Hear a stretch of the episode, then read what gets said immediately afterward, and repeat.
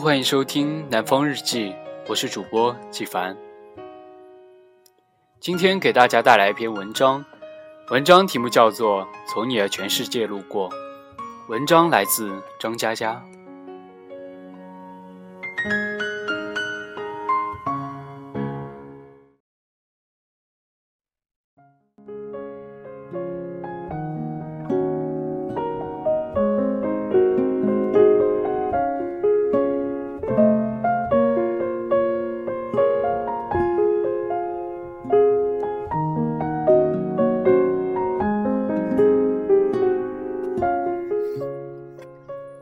人的记忆就是座城市，时间消蚀着一切建筑，把高楼和道路全部沙化。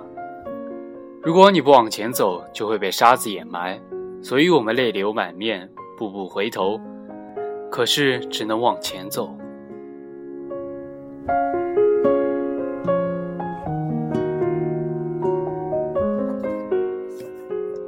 二零零四年的时候，心灰意冷，不想劳动。每天捧着电脑打牌，一打就是十几个钟头。但我的技术很差，毫无章法可言，唯一的优势就是打字快。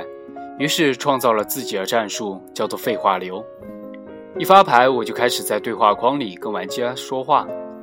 赤焰天使，你娘舅最近身体好吗？天使为嘛是赤焰的，会炖熟的。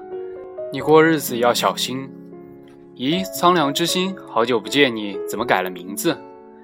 毛绒你好，帮帮我可以吗？我膝盖肿肿的呢。结果很多玩家忍无可忍，啪啪啪乱出牌，骂一句“我去你大爷的”就退出了。这样我靠打字赢了打牌，占得胜率百分之七十五。后来慢慢不管用，我又想了新招。我在对话框里讲故事，系统发牌，我打字。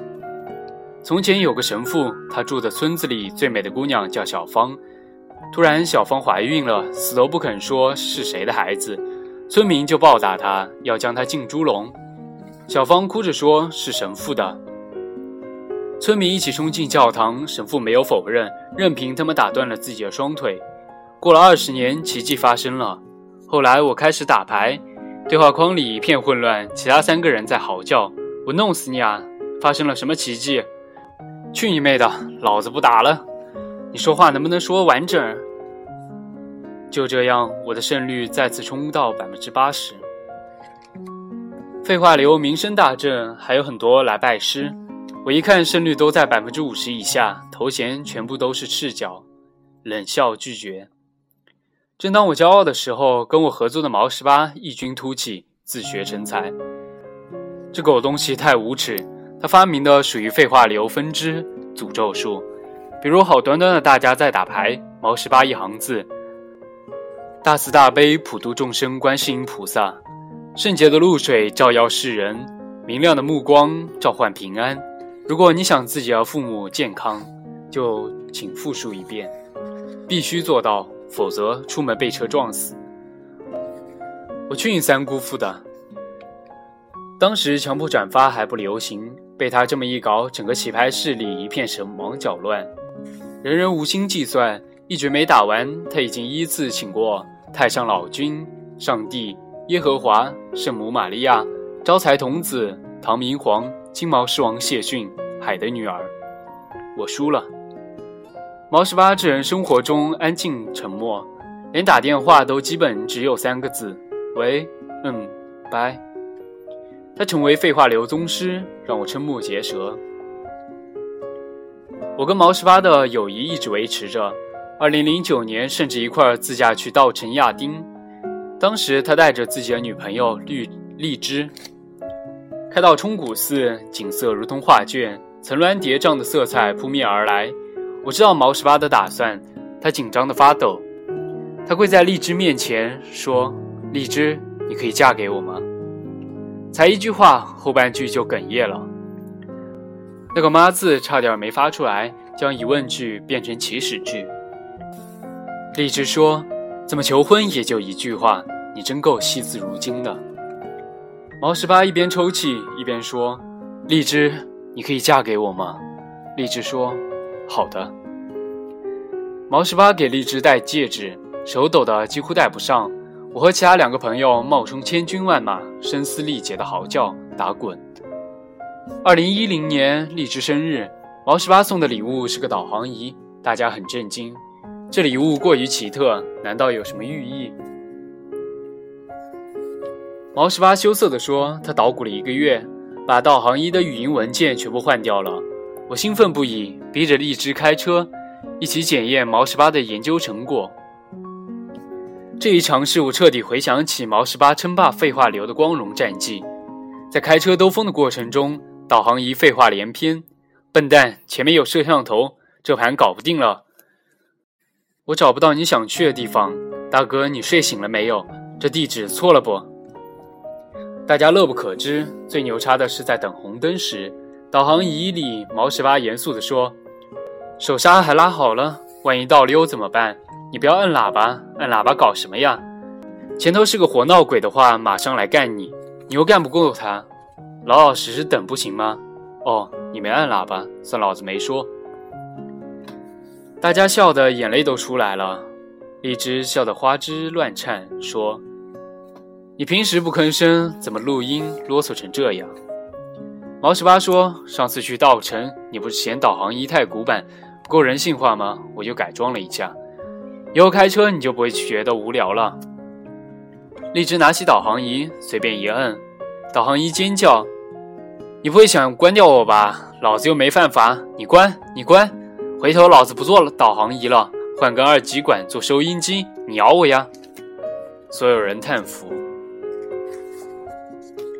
二零一一年，毛十八和荔枝分手，荔枝把毛十八送他的所有东西装在装个盒子，送到我的酒吧。我说毛十八还没来，在路上，你等他吗？荔枝摇摇头说：“不等了，你替我还给他。”我说：“他有话对，他有话想和你说。”荔枝说：“无所谓了，他一直说的很少。”我说：“荔枝真的就这样吗？”荔枝走到门口没回头，说：“我们不合适。”我说：“保重。”荔枝说：“保重。”那天毛十八没出现，我打电话他也不接。去他在电子城的柜台找，旁边的老板告诉我，他好几天没来做生意了。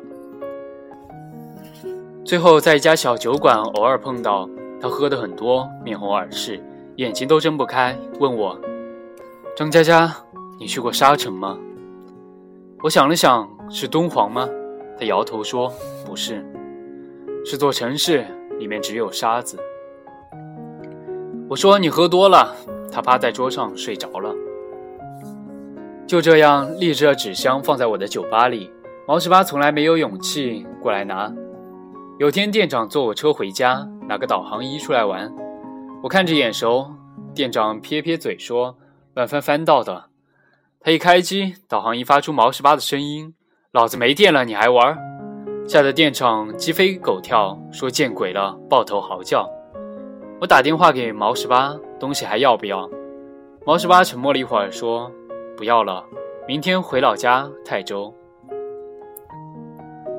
我说：“回去干嘛？”毛十八说：“家里在新城商业街替我租个铺子，我回去卖手机。”我忽然心里有些难过，也没有话，刚想挂电话，毛十八说：“卖手机挺好的，万一碰到个年轻貌美的姑娘。”成就一段姻缘，棒棒的。